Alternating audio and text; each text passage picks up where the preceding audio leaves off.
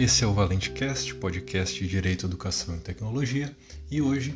mais um episódio sobre a petição inicial no processo civil, com as regras do Código de Processo Civil. Dando sequência ao episódio de ontem, hoje nós vamos tratar de aspectos relativos à emenda da inicial e à aplicação do princípio da instrumentalidade das formas. Em primeiro lugar, sobre a instrumentalidade, o descumprimento dos requisitos formais previstos nos artigos 319 e da juntada dos documentos lista, mencionados né, no artigo 320 do CPC não leva necessariamente à nulidade do ato processual ou à necessidade da emenda da petição inicial em qualquer situação. Em algumas hipóteses, é possível aplicar o princípio da instrumentalidade das formas e a petição é considerada formalmente válida sem a necessidade de complementação. Por exemplo,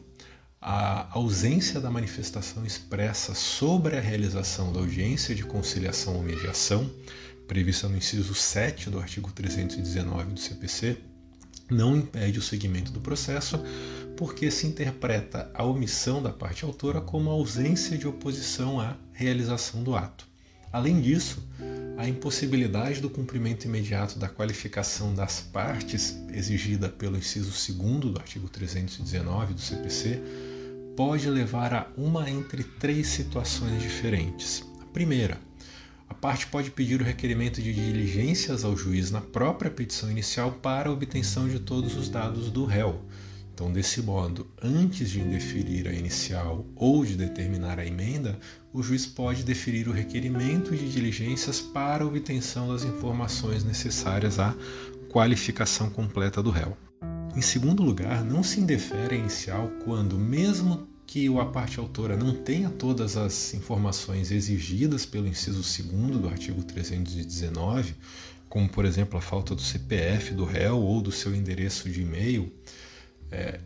quando, mesmo sem alguns desses dados, seja possível a citação do réu, ou seja, ainda que a parte autora não consiga especificar toda a qualificação do réu, a, o principal ato a ser praticado a partir dela é a citação. E quando for possível a citação com os dados informados pelo autor, é dispensada a apresentação de todos os dados exigidos pelo inciso 2 do artigo 319. E, em terceiro lugar, o descumprimento parcial dessa qualificação das partes não leva ao indeferimento da inicial se a obtenção desses dados pelo autor tornar impossível ou excessivamente oneroso o seu acesso à justiça. É o que prevêem os parágrafos 1, 2 e 3 do artigo 319 do CPC. Então, se a qualificação parcial do réu for suficiente para o início do processo, é dispensada a sua qualificação integral. Então, ainda que a petição inicial seja um ato processual regido pela formalidade, admite-se em algumas situações a aplicação da instrumentalidade, quando a finalidade do ato for atingida, ainda que tenha sido praticado de modo diferente daquele previsto em lei, e aí com fundamento no artigo 277 do Código de Processo Civil.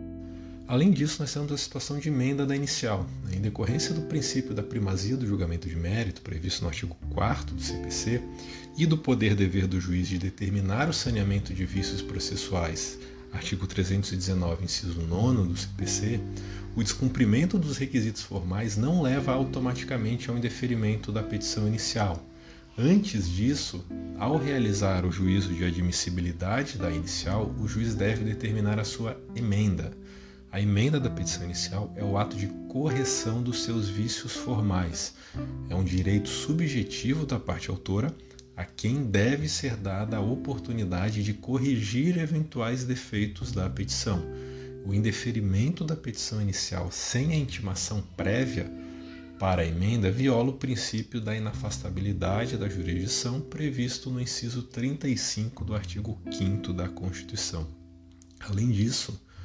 ah, também um ato, a emenda é um ato processual que também se destina a proteger o réu, ao corrigir as falhas processuais existentes na petição inicial e permitir ao réu o exercício adequado do contraditório da ampla defesa. Então, quando constatar que a petição inicial não cumpre os requisitos formais previstos nos artigos 319 e 320 do CPC e, eventualmente, algum outro requisito legal específico, ou que ela contém defeitos e irregularidades que possam dificultar o julgamento de mérito, o juiz deve determinar que, no prazo de 15 dias, a parte autora emende ou complete a petição inicial, conforme prevê o artigo 321 do Código de Processo Civil. Por exemplo, se a parte autora não apresentar todos os documentos indispensáveis à propositura da inicial e não requerer diligências para sua apresentação, o juiz deve intimá-la para emendar a petição inicial no prazo de 15 dias úteis ou 30 dias para quem tem direito à contagem em dobro, especificando na decisão quais são os documentos faltantes.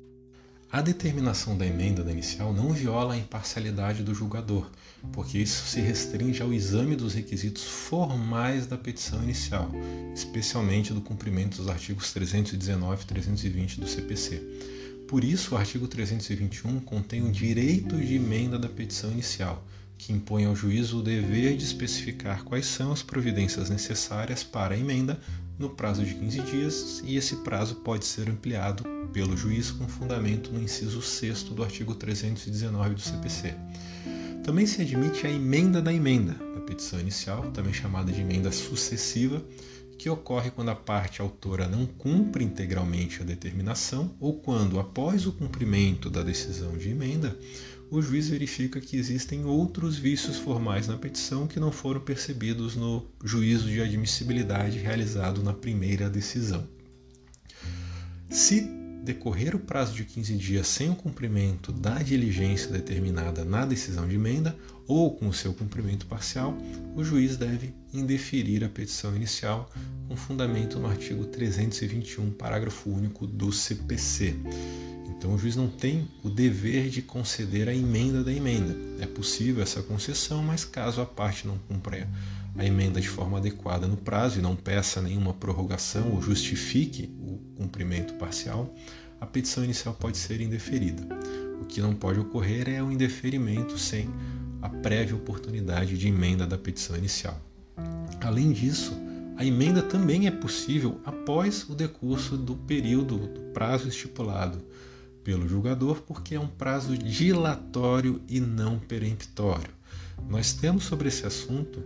uh, um precedente que está contido no tema 321 dos recursos especiais repetitivos do Superior Tribunal de Justiça, que tem uh, a seguinte tese: o prazo do artigo 284 do Código de Processo Civil não é peremptório, mas dilatório, ou seja, pode ser reduzido ou ampliado por convenção das partes ou por determinação do juiz. Essa tese foi elaborada no dia 28 de 3 de 2012 pelo STJ e por isso ela faz menção ao artigo 284 do CPC de 73, que tem correspondência no artigo 321 do CPC de 2015, que diz respeito à emenda da petição inicial. Então por hoje era isso. Nós voltamos amanhã com mais um episódio do Valente Cast sempre lembrando que esse conteúdo em áudio também pode ser encontrado em texto